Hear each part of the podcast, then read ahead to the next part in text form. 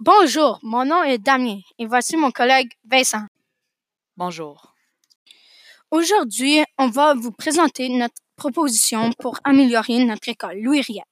Pour, euh, notre proposition est faire une patinoire extérieure sur le terrain de volleyball.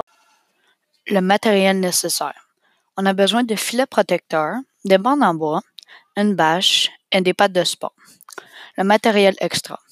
Des filets de hockey, des rondelles, des bancs et des pelles. L'aide pour la patinoire. Les élèves de l'école pourraient aider à faire la patinoire. On pourrait faire des groupes pour arroser la glace le soir et enlever la neige sur la glace.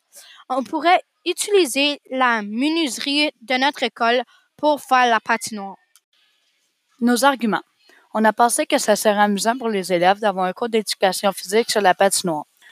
J'ai pensé que la patinoire pourrait aider comme sur d'autres sports sur glace, comme la ringuette, le patinage de fantaisie, etc.